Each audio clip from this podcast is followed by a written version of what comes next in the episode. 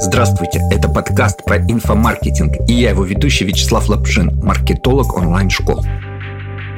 Здесь мои гости, топовые инфопредприниматели, делятся своим опытом. Начинаем.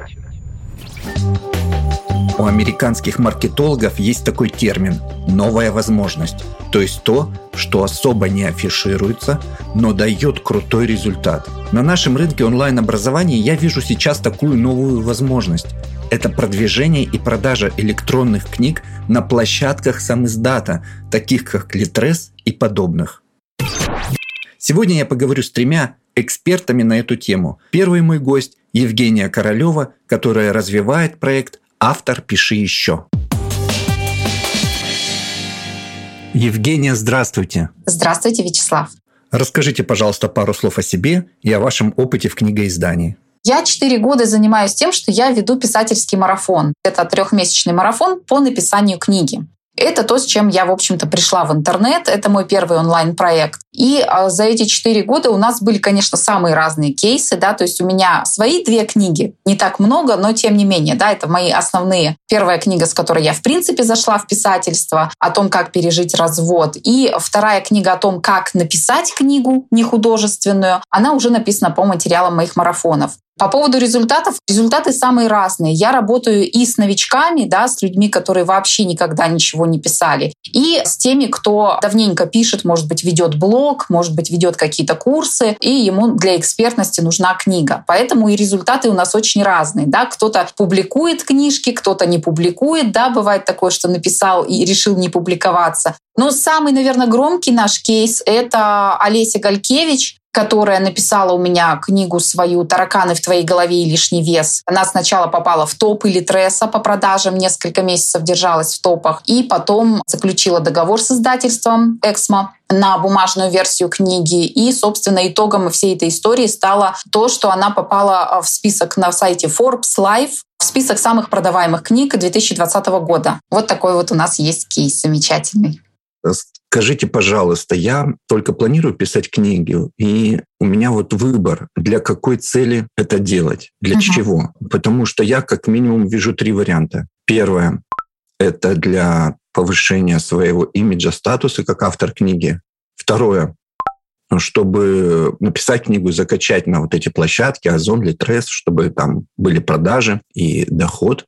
И третье как специалист по инфомаркетингу, я понимаю, что книгу можно написать для того, чтобы выдавать ее как лид-магнит, чтобы она была в воронке для лидогенерации. Вот на вашей практике, что вам ближе, какой способ использования книги? Ну, во-первых, книга может быть даже не только в качестве лид-магнита, да, она может быть и самостоятельным продуктом в том числе даже если вы ее не закачиваете на Литрес, а продаете у себя на сайте. То есть бывают такие случаи, когда книга стоит и тысячу, и две, и три тысячи рублей, даже больше. То есть это может быть действительно отдельным продуктом. Но как я использую это? Я в основном, конечно же, публикую книги на Литрес. Я предпочитаю именно такой способ. Почему? Потому что Литрес — это огромная аудитория. Я не помню сейчас актуальные цифры, но последний раз, когда я узнавала посещаемость Литреса, там было что-то около 30 миллионов пользователей ежемесячно. Поэтому, естественно, это очень классный инструмент. Грех им не пользоваться, если ты вообще пишешь какие-то тексты. Потому что у них очень классная система рекомендаций. Да? То есть если человек купил какую-то книгу на вашу тему, скорее всего, ему покажут и вашу тоже. Плюс Литрес — это не чисто самоиздатовская площадка, а и площадка, где публикуются книги, всевозможные бестселлеры от издательств. Поэтому у тебя есть возможность поставить свою книгу, грубо говоря, на полочку с бестселлерами вместе человек приходит искать там, ну, условно, какой-нибудь там Нисы бестселлер, да, и, соответственно, mm-hmm. может прикупить, потому что как только он купил какую-то книгу, у него, как правило, включается скидка там на 20 минут, и а, он может прикупить что-то еще похожее. Это очень классно работает на самом деле, поэтому Литрес для меня это как способ, наверное, продвижения даже еще. И, конечно же, в книгу можно встроить вот этот э, механизм конвертации читателей в подписчиков, давать к книге какой-то бонус, да, какие-то, может быть, визуальные материалы, может быть, запись какого-то урока и так далее. И, соответственно, человек, переходя по ссылке, попадает в твою, собственно, базу, да, чтобы получить этот самый бонус. И дальше ты уже можешь с ним взаимодействовать на своем поле. А про систему рекомендаций Литреса очень интересно. Я думал, что начинающие авторы, такие как я, написав книгу, закачав ее на эти площадки, просто эта книга лежит там на какой-то периферии и на, дальней полке. Да. да. Расскажите, пожалуйста, как ее, каким способом посетители Литреса будут ее видеть? Это на угу. самом деле хорошо работает? Да, это работает, но в том случае, если вы заморочитесь с упаковкой, с публикацией книги. То есть у вас должно быть название, в котором есть какие-то ключевые слова. То есть можно использовать прям запрос да, человека, вашей целевой аудитории, ну, например, там, как построить дом. Можно использовать слова, которые уже есть в названиях известных бестселлеров. Это такой немножечко, да, такой как бы лайфхак, да, то есть алгоритм Литреса по этим названиям будет думать, что ваша книга похожа на эту. Потом там есть теги, так называемые, да, и жанры. И, соответственно, если вы ориентируетесь, да, что ваша книга должна стоять вот с такими-то книгами близко, вы можете просто использовать те же самые теги, например. Ну и, конечно же, очень важно, чтобы у книги были, ну, хоть какие-то отзывы и хоть какие-то оценки, да, на, то есть на первом этапе, когда вы только опубликовали книгу, это как мало родить ребенка, да, надо его вырастить. И на первом этапе надо позаботиться о том, чтобы у книги появились первые читатели, да, то есть как-то активизировать своих подписчиков, предложить им, ну, провести какой-то, я не знаю, конкурс отзывов в конце концов, да, то есть как-то простимулировать, чтобы не было а, вот этого ощущения, когда заходишь, бывает, на страницу книги какого-то автора, автора. И там такое перекати поле, да, только катится, да, то есть там ни одной звездочки, ни одной оценки у книги нет, ни одного отзыва и так далее. То есть, естественно же, никто не хочет быть первым, да, вот, поэтому надо, чтобы на странице книги была какая-то жизнь, конечно же. То есть это тоже очень важно. А Литрес нормально относится, если человек зашел, не покупая книгу, сразу пишет отзыв? Нормально относится, да. Ну, во-первых, потому что книгу человек может прочитать не только на Литресе, да, то есть он может у, у автора ее купить, или он может ее купить, допустим, в книжном магазине, прочитать, а потом, когда он ходил по Литресу, допустим, да, искал себе что-то уже в электронном виде, увидел знакомую обложку и решил написать отзыв. Почему бы и нет, да, то есть там нет такого обязательного правила, да, даже технически нет этого ограничения, что отзыв написать может только тот, кто ее купил. Понятно, что если за один день прилетит 200 отзывов от людей, которые эту книгу не купили, наверное, модераторы Литреса задумаются, да, что какая-то подозрительная активность. Поэтому, естественно, не нужно доводить до абсурда, но все-таки стимулировать своих читателей, своих подписчиков на это вполне можно, и это экологично. Кроме Литреса, какие еще площадки вы порекомендуете Озон я слышал, еще там Ридера, по-моему, что-то с книгами связано. Или вот Литрес достаточно вполне сосредоточиться на нем. Ну, смотрите, если вы загружаете книгу на Литрес, она появляется и на Озоне в том числе, да, mm-hmm. и еще в куче других библиотек mm-hmm. типа MyBook, Google книги и так далее. Ну, если вы при публикации выбираете безлимитный вот этот вот тариф, да, то есть вы разрешаете mm-hmm. Литресу публиковать книгу не только у себя, но и на партнерских площадках.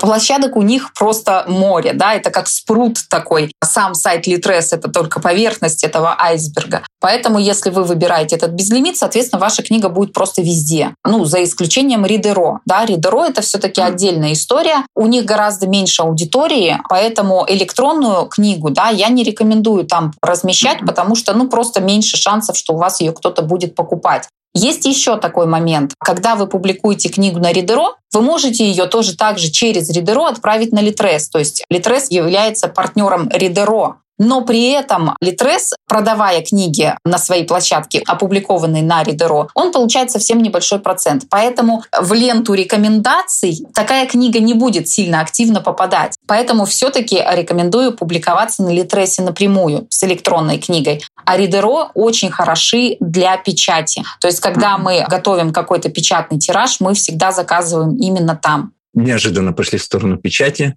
А, я сейчас хочу повторить для наших слушателей алгоритм. После написания книги выкладываем на Литрес. Первое. Оптимизируем заголовок, чтобы он был максимально соответствовал вашей теме, запросам аудитории и был желательно похож на те, может быть, бестселлеры, которые известны и люди ищут их. Также посмотреть, какие теги использованы в этих бестселлерах и у себя указать такие же. В этом случае Литрес тоже будет рекомендовать тем, кто интересуется вашей темой, также ваши книги. После этого пишем в своих соцсетях для первых отзывов. Да, чтобы страничка книги была обжитой, чтобы там были отзывы, оценки книги чтобы было видно, что ее уже кто-то покупал. И все, и ждем потока продаж. Кстати, вот этот тариф вы сказали, желательно использовать, чтобы на сайты партнера попасть. Это сколько стоит? Это нисколько не стоит. Там есть два вида лицензии. Да? То есть, когда вы публикуете книгу на Литресе, ну, то есть, на самом деле, три. Есть еще бесплатный, да, то есть, когда вы э, публикуете книгу свою бесплатно, да, то есть, ее может кто-то, кто угодно скачать просто так, да, без денег. Вот. Ну, разные мотивы есть у авторов, поэтому как бы... Но я сейчас этот не рассматриваю. Вот а, чтобы продавать книгу за деньги, есть два варианта. Исключительная лицензия — это тот самый безлимитный вариант, и неисключительная. Сейчас объясню. Значит, не исключительная лицензия — это когда вы помимо Литреса можете продавать книгу еще у себя, например, на сайте. То есть вы не хотите складывать все яйца в одну корзину и решили, значит, Литресу отдать не исключительные права. Тогда у вас, соответственно, будет чуть меньше процент роялти, и книга будет опубликована только на самом Литресе. Ну, там плюс парочка каких-то еще площадок у них есть. Но если вы выбираете исключительную лицензию, да, то есть вы им передаете эксклюзивные права на эту uh-huh. книгу, то есть вы уже у себя из-под прилавка ее продавать не можете, вы можете только давать ссылку на Литрес, тогда у вас идет, во-первых, повышенный процент роялти, а во-вторых, вот они вашу книгу распространяют просто по всем, всем, всем своим площадкам, да, партнерским. Я, в принципе, всегда выбираю именно этот вариант, потому что я считаю, что книги и на Литресе, в принципе, продаются без моего участия достаточно хорошо, если вот это все грамотно сделано, да, если теги, если название соответствующее, если я позаботилась о том, чтобы у книги были отзывы. После этого у меня, в принципе, мои книги, они продаются самотеком, да, может быть, не на такие большие суммы, но это зато продажи без моего участия, да, то есть просто люди, которые что-то искали на Литресе, они увидели мою книгу и купили. То есть я никаких действий для этого не делала. Но опять же, да, вот вы такую фразу сказали, вот мы все это сделали, да, э, и дальше можно ждать поток продаж. Все-таки так бывает не всегда, потому что бывает иногда какая-то узкая тема, не очень удачная, может быть, упаковка, может быть, что-то с обложкой, может быть, все-таки что-то с названием. То есть, короче говоря, если книга вообще не продается, я всегда своим ребятам рекомендую, ну, такой мини-аудит, да, сам себе аудитор. Uh-huh. Вот если книга не продается вообще, там, одна продажа в месяц, например, да, или там две, надо что-то делать с упаковкой, да, либо менять обложку, либо менять название и так далее. Ну и, соответственно, про отзывы не забыть. Если продажи все-таки есть, продажи самотеком, то, что я называю, то есть без твоего участия книга продается, если ты получаешь какие-то деньги. Соответственно, ты можешь остановиться на этом, да, и получать вот эту вот определенную сумму каждые три месяца, да, там раз в квартал выводятся деньги с Литреса, либо ты можешь все-таки приложить какие-то усилия для того, чтобы об этой книге узнало больше людей. То есть вот э, если привести в пример автора книги «Магия утра», он, когда написал свою книгу, ее как бы никто особо вообще не покупал первые полтора года. И тогда он решил, что вместо того, чтобы писать какую-нибудь новую книгу, я посвящу года два внимание, да, два года пиару этой книги. Он дал 200 интервью в подкастах разным людям. Он а, завел собственный подкаст и выпустил 300, по-моему, выпусков и так далее. Ну, у него была гипотеза, что люди, которые слушают подкасты, интересуются саморазвитием, соответственно, им эта книга может быть интересна. И после этого, вот через полтора года, у него там сколько-то миллионов, я уж не помню, по всему миру продано этой книги. Да, мы все знаем, все наслышаны да, про да. эту магию утра. То есть а, можно остановиться на том, что капает самотеком с литреса, да, с этих книг ваших. Можно поставить цель и сделать ее бестселлером. То есть это два разных подхода. А насчет потока в первые месяцы продаж, вы говорите, оценивать. Какой такой средний показатель, может быть, там ниже среднего, что можно было бы сказать, о, у меня вполне неплохо идут продажи? Сколько ожидать продаж? Ну, я понимаю, что вы не можете сказать цифру конкретную, но ориентировочно хотя бы. Ну, во-первых, в первый месяц у вас, скорее всего, будет а, достаточно большое количество продаж, потому что вы будете об этом рассказывать своим подписчикам.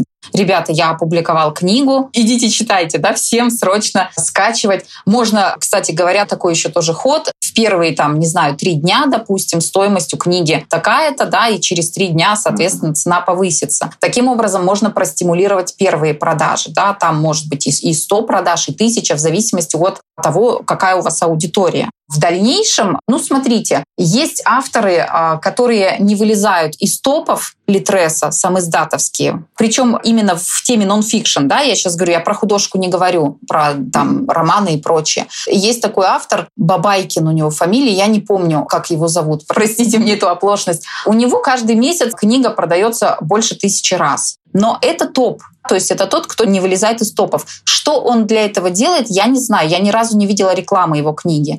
То есть, может быть, у него какое-то где-то сообщество, да, может быть, где-то что-то еще. Люди, которые не в топах, у них может быть, например, 100 продаж книги в месяц, может быть 50, да, у кого-то 200 и так далее. То есть это очень разные цифры. Но даже если есть 50 продаж, для которых вы ничего не делали, это уже очень хорошо. Это значит, что книга в принципе упакована правильно, и вам нужно просто поработать над трафиком, да, то есть чтобы больше людей о ней узнало. Вот и все. А работаем мы только над трафиком органическим, то есть где-то рассказываем, рекомендуем. Да, потому что я не видела вот таких кейсов реальных, чтобы человек а, там, не знаю, давал таргетированную рекламу на холодную аудиторию, и у него от этого вырастали продажи. Все-таки, наверное, скорее нет все-таки это нужно имя свое, да, то есть вот этот личный бренд, тему свою продвигать, где-то участвовать, где-то вести блог, давать интервью и так далее и тому подобное. Евгений, я вам очень благодарен, что поделились своим большим опытом с нашей Спасибо, аудиторией. что пригласили. Спасибо. До свидания. До свидания. Второй мой гость – Руслан Дудник, эксперт, который написал 200 мини-книг, которые сейчас приносят ему ежемесячные продажи на Литрес и подобных площадках. Как он этого добился? Давайте узнаем. Руслан, здравствуйте. Я благодарен, что вы согласились рассказать про ваш опыт продвижения книг. Добрый день, спасибо за приглашение. Расскажите, пожалуйста, Руслан, ваши результаты именно что касается книг для наших слушателей, ваш опыт. Да, у меня как бы цифры простые, я их могу назвать, но не уверен, что вот это можно просто взять и переложить на какую-то другую тему и точно так же повторить. Ну, потому что вообще тема инфобизнеса и всего, она такая очень творческая. Я просто уже долго этим занимаюсь, 12 лет. Просто когда служил, я еще начал писать под псевдонимом, мне это так понравилось. Я пишу короткие мини-книги в жанре нон-фикшн. Если говорить простым языком, это все, что не художественное. То есть такие mm-hmm. книги ищут люди в интернете, когда нужно решить какой-то вопрос. Простой. Вопросов этих в нашей жизни море. От бытовых до здоровья и так далее. И мои мини-книги, я сразу как бы все данные скажу, у меня мини-книги размером от 20 страниц до 50. Я для себя вот выбрал такой вариант. Больше 50 я практически ну, не писал ни разу. Меньше 20, ну, как бы особо и не получается, не старался. Хотя видел на Литресе есть книги даже по 7 страниц.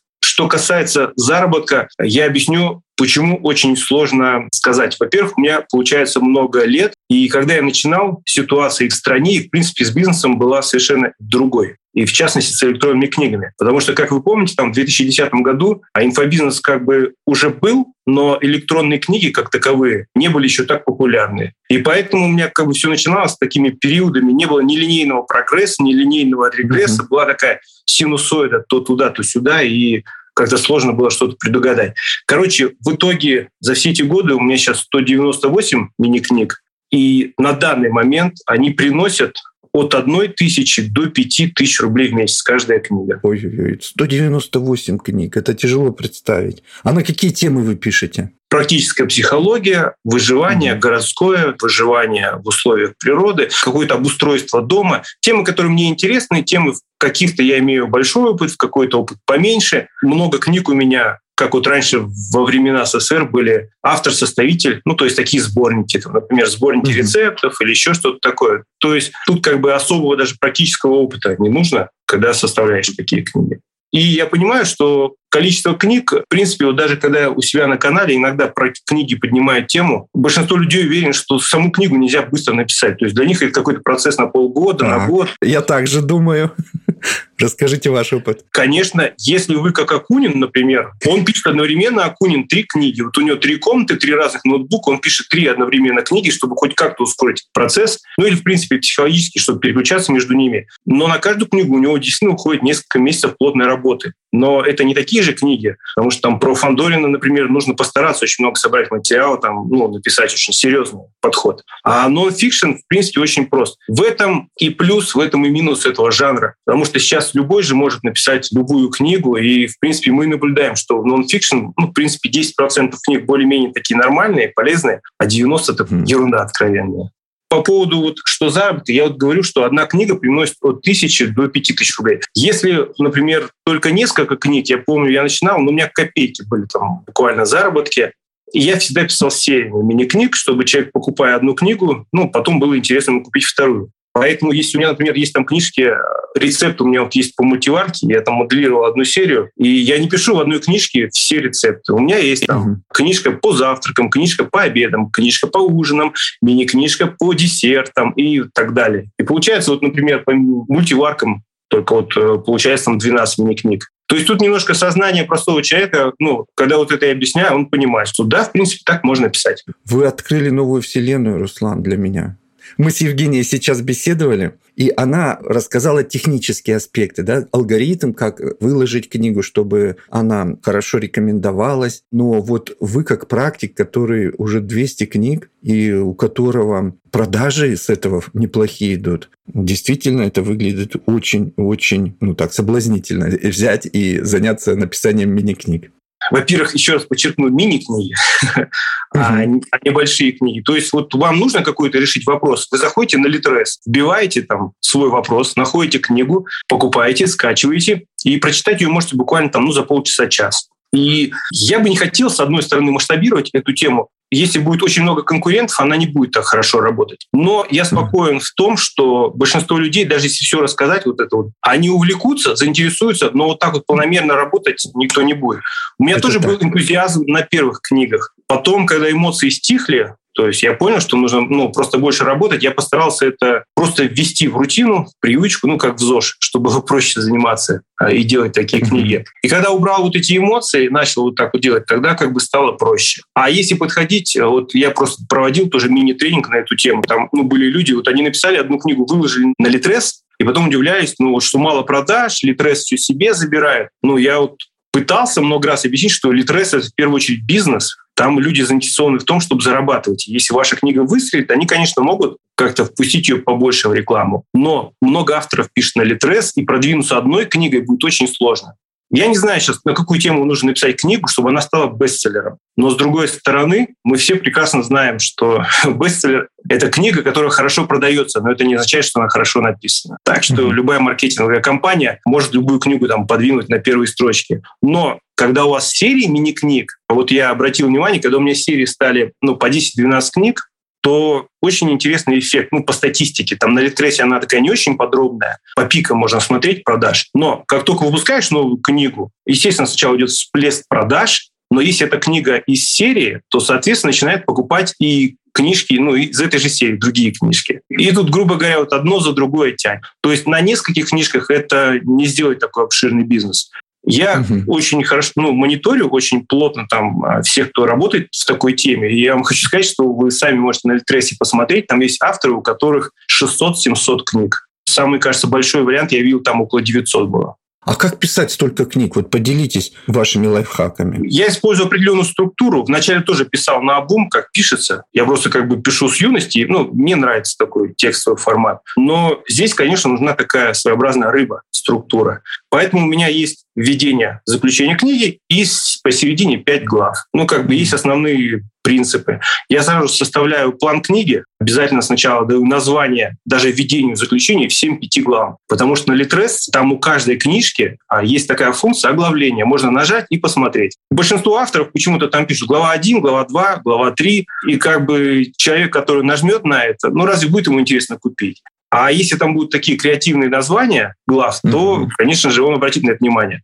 Ну и четыре самых главных момента, чтобы вы купили книгу, мини-книгу на том же Литресе, это у нее должна быть яркая обложка, у нее должно быть яркое название, подзаголовок и продающая аннотация. Ну и пятый момент, вот оглавление, что я сказал. Это то, что вы можете пощупать. Ну, там еще есть ознакомительный фрагмент, но, как правило, его мало кто читает. То есть в него может влезть, там, например, введение, часть первой главы. Если это мини-книга, то только часть введения, например, войдет.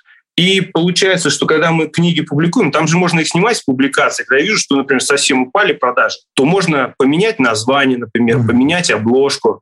Я всегда смотрю вот книгу, когда выпускаю, я сначала анализирую всю полку, на которой стоят книги такой же тематики. И просто задаю себе банальный вопрос. Вот почему я должен купить вот свою книжку, которую я написал? Эту, а не ту, например, которая стоит рядом. Ну, это такой творческий подход, в принципе. Если вот я гуманитарий, мне вот такой подход именно как бы нравится по душе. А технарям, наверное, здесь будет сложновато. Технарь, эксперт с удовольствием напишет книжку, но вот чтобы она там выделялась среди других, ему будет сложно это сделать, мне кажется. Хотя, кто я такой?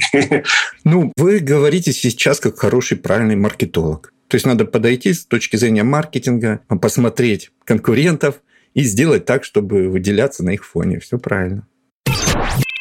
Руслан, то есть вы продаете только на Литресе, ни на каких своих сайтах, нигде, только вот через одну площадку? Ну, Литрес, он же там распуливает книгу по всем другим площадкам. Сервисы MyBook, Amazon и так далее. Но у меня мини-книги, то есть в них недостаточное количество страниц, чтобы сделать бумажную версию, поэтому только электронные версии. Но зато Литрес сам там формирует 8 форматов, этим как бы я не занимаюсь. А сколько процентов Литрес себе оставляет, а сколько дает автору? До недавнего времени было 25 и 35 процентов в зависимости от лицензии. То есть 35 процентов это лицензия, если только Литрес имеет право продавать. 25% платится, если вы выбираете лицензию, когда вам можно тоже продавать свою книжку. Ну, тут как бы разница небольшая. И вот недавно у них ввели а, такую функцию, как продвинутый статус. Если его получить, то можно получать 70% роялти. До этого 70% было на такой функции, как черновик. У них есть такая функция. Это когда пишешь книгу, сразу начинаешь ее публиковать по главам. Mm-hmm. Вот, сразу же там читатели платят за нее, и ты в течение полугода обязан ее закончить.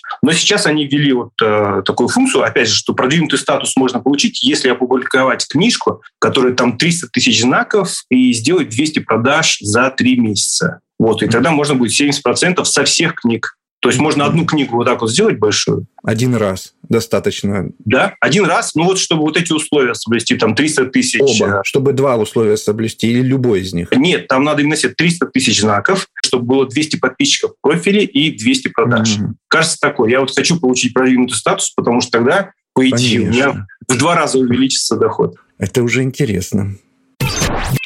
Так, Руслан, а вы сказали серии книг. Поподробнее расскажите, как вы выстраиваете эти серии, что человек, прочитав одну книгу, идет покупать следующую? Ну вот я на примере рецептов там для мультиварки привел. Вот это просто у меня как бы самое такое популярное. Здесь никакого творчества особо не нужно. То есть, да, вот сборник составителя рецептов. У меня вот были там для мультиварки я делал, для микроволновки, были просто отдельные, то есть там различные названия. Ну, тема рецептов очень большая. Uh-huh. В частности, например, про выживание. Если вы заинтересованы там в теме выживания, ну вот я пробовал, но это мне просто была тема интересна, но она не очень так заходила, потому что, например, выживание на море было не очень людям интересно, а вот выживание в лесу очень было интересно. Потом выпустил книгу про выживание, вот когда с пандемией у нас был связан два года назад, с карантином, мародерство тогда было, ну, как бы все боялись, что вот сейчас начнутся mm-hmm. у нас там погромы, сейчас, ну, как фильмов насмотрелись про mm-hmm. апокалипсис. И вот у меня тогда мелкая книжка буквально про вот мародерство. Она, ну, очень такой хороший всплеск продаж был. Ну, это понятно, что был интерес у людей к этой теме. И я ее тоже включил в серию выживания. Почему нет? То есть в тексте книги вы упоминаете, что на эту тему у меня есть такая-то следующая книга, да? Вы в самом тексте говорите, что есть серия. А я там более хитро делаю. Там в Литрес очень большие ограничения. Я, в принципе, их понимаю. То есть там нельзя вставлять ссылки на свои ресурсы, различные ссылки там, на какие-то продающие страницы или там а, на подписные страницы. И особо я тоже не могу рекламировать другие книжки. К тому же я серию, конечно, заранее планирую, но у меня потом в серии еще что-то добавляется, какие мысли возникают. Поэтому я просто их в серию обозначаю и просто упоминаю в словах, что есть в этой серии и другие книги, не обозначая название тем. Это очень важный момент, потому что я могу ну, название книг менять потом в процессе. То есть mm-hmm. она стала хуже продаваться, я поменял название, она стала лучше продаваться. Я не знаю, но мне кажется, вот э, маркетологи, многие так делают в интернете. Может быть, об этом потом чаще начнут говорить, но это такой простой способ увеличения продаж. Да, это очень отличный лайфхак выстраивать на Литресе э, серии, действительно. Я отметаю тему, которую нельзя разбить на серии.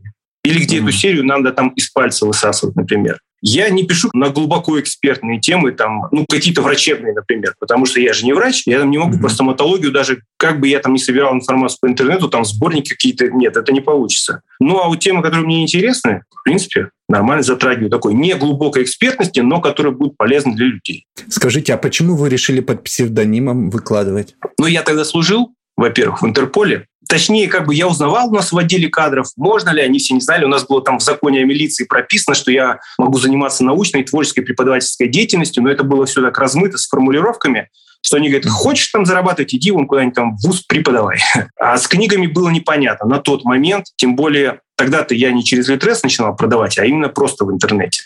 А потом я понял другие прелести псевдонима, когда уже больше стало книг, это закрытие каких-то психологических гештальтов, да это просто психологический комфорт. Потому что сейчас же люди, если хотят что высказать свое мнение, напишешь даже пост в соцсетях, люди по теме поста даже не пишут, они приходят в первую очередь, чтобы сказать что-то свое или, наоборот, mm-hmm. с чем они не согласны. И я вот не хотел, чтобы... Да просто вообще вступать в споры, в дискуссии, вот мне это неинтересно. И время показало, что я был прав. Ну вот плане этого. Угу. И я просто обратил внимание, если я вижу какой-то там отзыв, ну, типа, ну, книжка там какой-то негативный, там, типа ни о чем, или вот я видел это другое, ничего нового, как обычно нас пишут, ничего нового. Когда я пишу под псевдонимом, вообще мне это ну, никак не задевает. А mm-hmm. вот если кто-то так вот вживую говорит, тут уже хочется там что-то поспорить или нет. Ну, то есть такой психологический момент. Руслан, если у вас получилось такую эффективную книжную деятельность выстроить под псевдонимом, то сейчас у вас есть основной проект по здоровому образу жизни, где вы под своим именем вот эти книги, продаваемые на площадках, могут усилить ваш инфобизнес. Что вы об этом думаете? То есть сейчас начать писать под своим именем на основную тему вашего проекта? Ну, я веду блоги в соцсетях и провожу курсы. Курсы как бы более прибыльные в плане финансов. Конечно.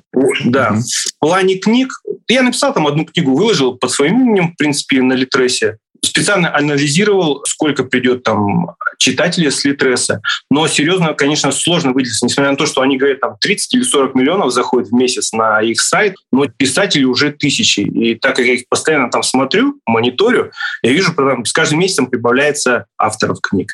Поэтому выделяться сложно. Но книги туда, конечно, можно писать. И я, наверное, добавлю, да, еще от своего имени туда, в любом случае не для заработка, угу. а именно, что вот на Литресе там сделать там книг 10 и хватит, в принципе. Для какого-то имиджа, да, что автор книг, которые продаются на Литресе, название. Да, да, я особо не говорю о себе, что там я автор книг, писатель. Хотя если будет 10 книг, я смотрю, что уже там можно говорить писатель. Mm-hmm. Потому что развиваться только писательством, ну, довольно сложно. Если уж даже сам Акунин, я вот его часто привожу в пример, потому что как, изучая его деятельность, его жизнь, и то, что он вот тоже написал там самоучителя для молодых писателей, он же сам даже занимается продвижением продажи своих книг, несмотря на то, что есть у него литературные агенты. Ну, как вы считаете, сейчас уже поздно заходить на Литрес, чтобы получить такие результаты? Да нет. Если вы будете один работать, ну, вы за год вполне, в принципе, сможете делать там, ну, максимум по одной мини-книге в неделю. Чаще точно не получится. Минимум две мини-книги в неделю – это вообще спокойно сделать. Вот посчитайте, сколько вам нужно времени, чтобы там сформировать пул своих мини-книг. Я опытный маркетолог, я видел разные способы заработков в интернете, продвижения, но вы открыли для меня просто новые возможности, новую вселенную. Остается пойти писать и выкладывать. Друзья, я беседовал с Русланом Дудником, автором, который пишет и издается под псевдонимом, а сейчас занимается проектом в сфере здорового образа жизни. А, Руслан, как ваш проект называется? Ну, у меня есть сайт rusdudnik.ru. Угу. Там, в принципе, все есть. Спасибо, Руслан. Было приятно с вами пообщаться. До свидания. До свидания. Третий мой гость Мария Райдер. Она на практике помогает авторам написать книгу, подготовить ее к публикации и завести на электронные площадки. Мария, здравствуйте. В чем ваша специализация и расскажите о вашем опыте. А, Вячеслав, я вообще всю жизнь занимаюсь книгами. Мне сейчас 44 года, с 14 лет как начала по трудовой работать в книжных издательствах, так до сих пор и продолжаю. Конкретно сейчас тот этап, когда я, наверное, являюсь выпускающим редактором, то есть человеком, который все-все-все вместе это соединяет, сводит и доводит книгу до сдачи в типографию. А до этого я уже работала и просто редактором, и корректором, и верстальщиком, и графическим дизайном. В общем, с самого начала все ступеньки прошла. Мой подкаст, он больше об инфомаркетинге, больше мы электронные книги обсуждаем, а, как через них продвигаться, продавать. У вас опыт в этом плане какой? Сумасшедший опыт. На самом деле, вот как только появились электронные книги, все издательства стремятся помимо бумаги еще и овладеть digital, то есть еще электронными книгами. И книги выходят и в цифровом формате, и в аудио формате, и даже такие гибридные интересные форматы, но это уже прям глубокая история. Работаю, запускаю, даже умею сама также верстать эти электронные книги и маркетингом в том числе занимаемся. Вот до вас я беседовал с Русланом, и он поделился тем, что очень много пишет книг. Он в каждую неделю пытается написать мини-книгу, страниц на 30 примерно, и выкладывает на Литрес. Мне очень понравились возможности этой платформы.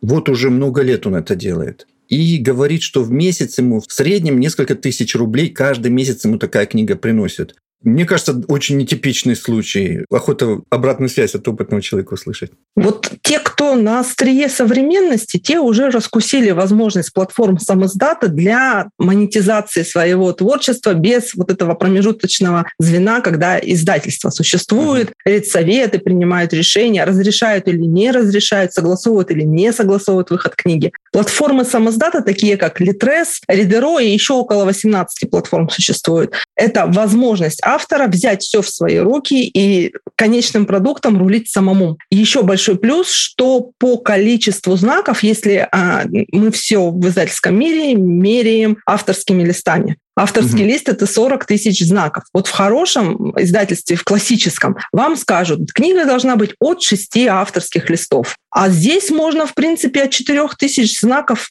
Главное, чтобы хватило текста хотя бы на несколько страниц. То есть объем mm-hmm. может быть совершенно небольшой для книги. И вот сейчас в современном мире новое поколение, они любят книги одной идеи. Когда это не полное собрание сочинений, все-все-все в одном томе или да, в электронном томе, а когда книга одной идеи, быстренько прочитал 30, 40, ну максимум 100 страниц. Тут же внедрил пошаговое руководство, тут же поблагодарил автора и пошел в свою жизнь на новую ступень выходишь. Примерно угу. понятно объяснила? Да, да, в принципе, так он и говорил, что книга должна отвечать на один конкретный вопрос аудитории. Мария, скажите, вот он поделился таким лайфхаком о том, что книги лучше выстраивать сериями. Серийность, а. да, и продуктовая линейка в онлайн-курсах, и серийность – это хорошо, угу. всегда хорошо. Но опять-таки классические издательства боятся молодого автора, который только пришел с одной книгой, но пришел не с одной, а говорит, а у меня серия целых 20 впереди. Потому что непонятно, как полетит первая, а там еще впереди 20 книг, и графоманством немножко попахивает вот со стороны издателя, есть такие опасения. А в платформах самоздата, там же еще и художественная литература. Ваш друг, я так понимаю, пишет нон-фикшн, то есть на да. экспертной позиции. А да. сейчас существует художественная литература. И в художественной литературе вот этот сетевой читатель, он немножко с другим паттерном поведения, не как читатель в книжном магазине бумажных книг. Он хочет дальше, больше и с продолжением этой же серии. Поэтому да, в платформах самоздата тот, кто пишет сериями, тот обычно выигрывает. Один раз завладев целевой да. аудиторией внимания, можно продавать дальше, дальше, дальше и больше. Вот мне это очень понравилась возможность. Но хотелось бы конкретику, потому что он говорит, цифровые платформы, они ограничивают автора вставлять ссылки, какие-то рекомендации своих других книг. Как тут можно выстраивать вот, такие серии, направлять покупателя дальше по своим книгам, чтобы это не нарушало? Ну, то, что мне в голову приходит, на обложке где-то писать, серия такая-то. Что еще вы посоветуете? Это на момент, когда ты начинаешь работать над серией, ты начинаешь в текст вот эти триггеры. Прочитай, да, дальше, узнай больше. Еще можно же интерактивность. Зайди по QR-коду и скачай информацию. А когда. QR-код ведет, например, на Google форму, где регистрируется человек, оставляет свой e-mail, да, контактный. Информацию ему, конечно, присылает, но тем не менее уже и э, контакт, или как это называют, лид получает автор. Mm-hmm. Конечно, платформы не заинтересованы, чтобы это была сугубо такая реклама. Одна реклама, и все, там, заходи ко мне, купи у меня и так далее. Это же все-таки книга, поэтому там должно быть много информации. Лайфхаки такие. Вставлять в текст, вставлять, выносить что-то важное на QR-коды. На обложке э, не уверена, но вот я еще хотела подчеркнуть, что любая платформа самоздата автору по умолчанию создает мини-лендинг его авторства. И там может быть ну, 15 книг, а хорошо, они mm-hmm. все будут на его страничке. Мария, как вы смотрите на различные цели, с которыми пишут книги? Кто-то пишет для сугубо продаж. В инфомаркетинге принято книги создавать для лид-магнитов, бесплатно раздавать. Или какие-то еще есть цели, с которыми можно использовать вот эти площадки типа Litres. Можете рассказать? Или там просто одна цель – продажи и все? На самом деле, что самое удивительное, я очень много работаю с авторами, их через, за год через меня проходит прямо тысячами. И на курсах, и в редакциях, в которыми я сотрудничаю. Самое интересное, что авторы не всегда пишут ради выгоды. Иногда mm. просто хочется высказать, и даже не обязательно, чтобы тебя услышали, просто из себя это достать. А когда ты достал, и появляется текст, ну, не пропадать же добру, опубликую на платформе самоздата. И, кстати, бывают случаи, у меня даже на интервью был один такой очень интересный автор, который вот высказал и не знал, что у него там и покупают, и лайкают, и обсуждают, и перепощивают, пока ему не позвонило издательство и сказала, вы у нас в топе Рунета, давайте-ка мы вашу книжку уже в бумаге через классическое mm-hmm. издательство издадим. А вообще, э, ну, наверное, все хотят немножко славы, немножко денег, а, кстати, в сам издате можно получить множко денег. Давайте поговорим немножко про роялти. Роялти – это вот именно стоимость, которую вам оплатят с каждого экземпляра. В классическом издательстве это от 8 до 15 процентов, а на платформах сам издата можно довести эту стоимость в зависимости от формата книги, формата в смысле цифровая, аудио и так далее, до 80 процентов. То есть вы публикуете книгу абсолютно без каких-либо затрат. Кстати, что-то получается, что я сегодня рекламирую сам издат назад. И 80% э, вы забираете себе со стоимости, которую вы же сами на книжку и поставили. 20% забирает платформа. Подскажите, какие можно делать действия для того, чтобы увеличивать количество продаж на вот этом сайте Litres, если взять. А, может быть, какие-то есть лайфхаки, как направлять туда. Ну, понятно, что мы в своих соцсетях делаем анонсы. Что еще можно делать для того, чтобы продвигать свою книгу на Литресе? Существуют внутренние способы, которые предоставляет сама платформа Litres. То есть вы можете завести там платный аккаунт, закинуть туда денег mm. и внутренними возможностями Litres, чтобы ваша книга была везде так вот один из авторов сделал, и теперь куда бы я ни пошла, меня везде преследует книжка нашей выпускницы на курсах писательского мастерства. Она просто везде. И она у меня уже дома лежит, а все равно она везде, потому что человек заплатил Литресу за продвижение. Там действительно угу. шикарные варианты. Но если ты не хочешь платформе платить, то вполне же можно заниматься таргетированной рекламой. Точно так же точкой, в которую человек совершает целевое действие, это будет страница покупки книги на Литрес, например. И помимо Литреса у нас еще есть Ридеро. То же самое. Ридеро своими возможностями своей платформы помогает автору привести даже не потенциального читателя, а человека, который чем-то заинтересовался вдруг. Вот смотрите, сейчас расскажу историю. Знаю одного автора, Владислав Андриенко его зовут он хотел написать книжку «Записки риэлтора». Человек живет, эксперт в Воронеже, и очень хотелось рассказать про свою риэлторскую судьбу. Но потом, mm-hmm. после разговора со мной, и вообще мы обсуждали эту тему, как бы сделать, чтобы книжку не только те, кто хотят записки риэлтора почитать, вообще те, кто хочет вдруг так перед сном почитать записки риэлтора, не так много, согласитесь перевернул название под запрос. Запрос, как купить квартиру, машину, дачу, не используя услуг риэлтора. Сейчас точно название книги не помню, но где-то примерно так. И все это вынес прямо на обложку. И таким угу. образом, когда человек набирает запрос в интернете, как купить квартиру, ну или другой человек набирает, как купить дачу, а третий, как купить там еще что-то, все предлагают его книгу. А на обложке написано без риэлтора, при этом сэкономив до 100 тысяч рублей. Это все в названии книги. Таким образом, он попал в поисковую выдачу по вот таким запросам, не заплатив ни копейки денег за это. Понимаете? Uh-huh, uh-huh, uh-huh. Вот такие лайфхаки. Используйте поисковые запросы в названии своей книжки, либо хотя бы в подзаголовке. Вот это очень хорошая иллюстрация про важность заголовка, потому что первый вариант записки риэлтора, он заточен под аудиторию других риэлторов. Ну, то есть, да, вряд ли обычному жителю будет интересно, о чем риэлтор пишет. Но коллегам интересно будет обратить э, на эту такую книгу внимание. А второй вариант, как купить без услуг риэлтора что-либо, это уже именно на конечную аудиторию. Вот важно, да, подбирать заголовки под свою аудиторию, под ее запросы.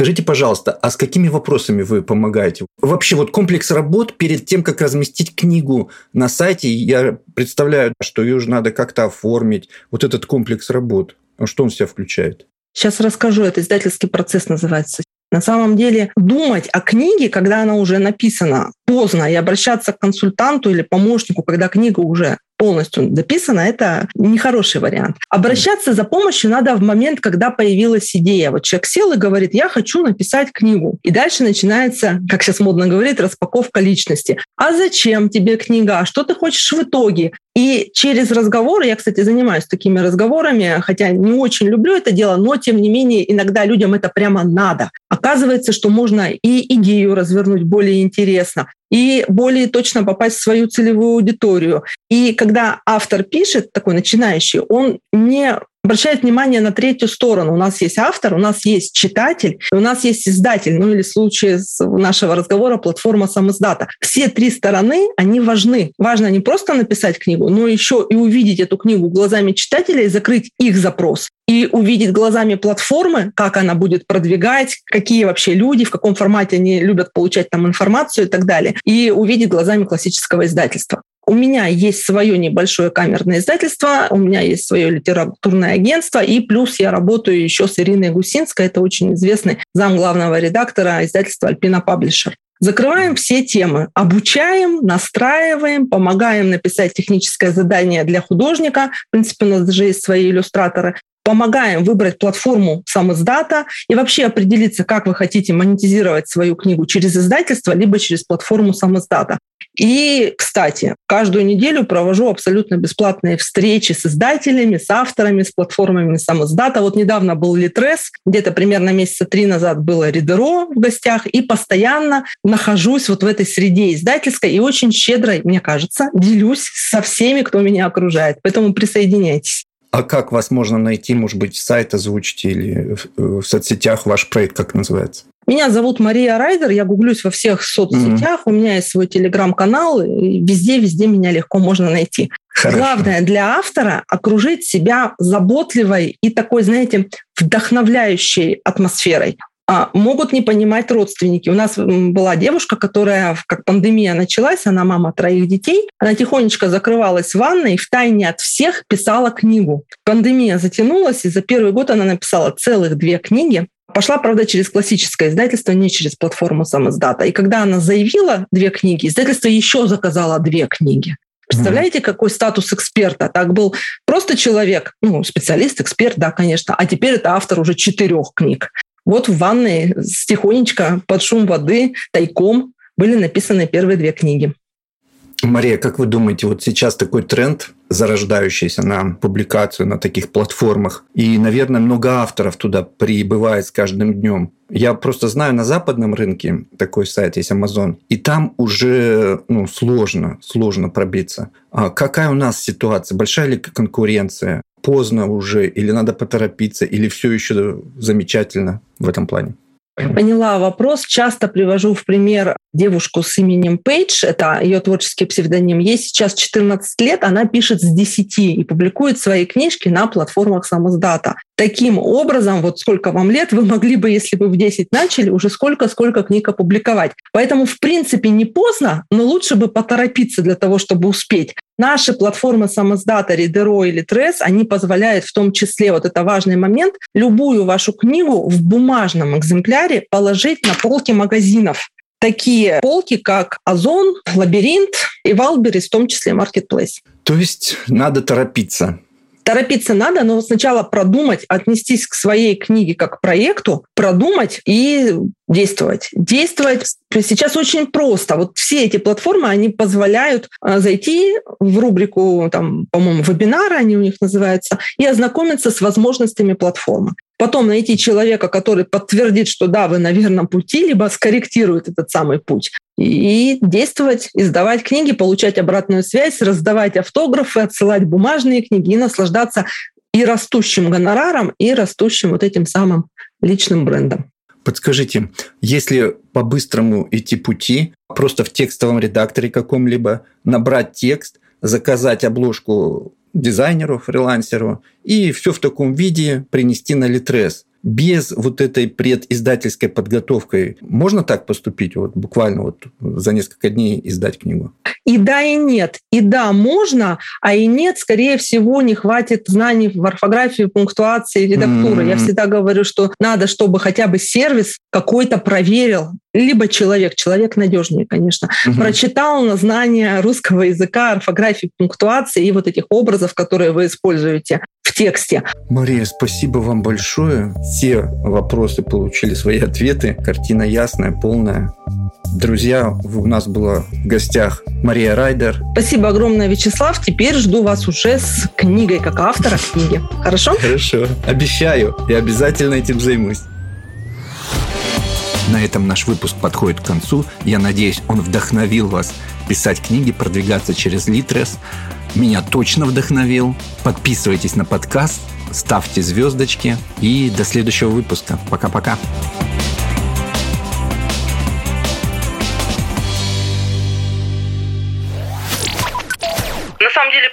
Подумайте книжку написать. Да, да, я, я хочу, Давайте по крайней мере, одну, одну, чтобы э, иметь право говорить, что написал книгу. Слушайте, из практики остановиться невозможно, правда невозможно.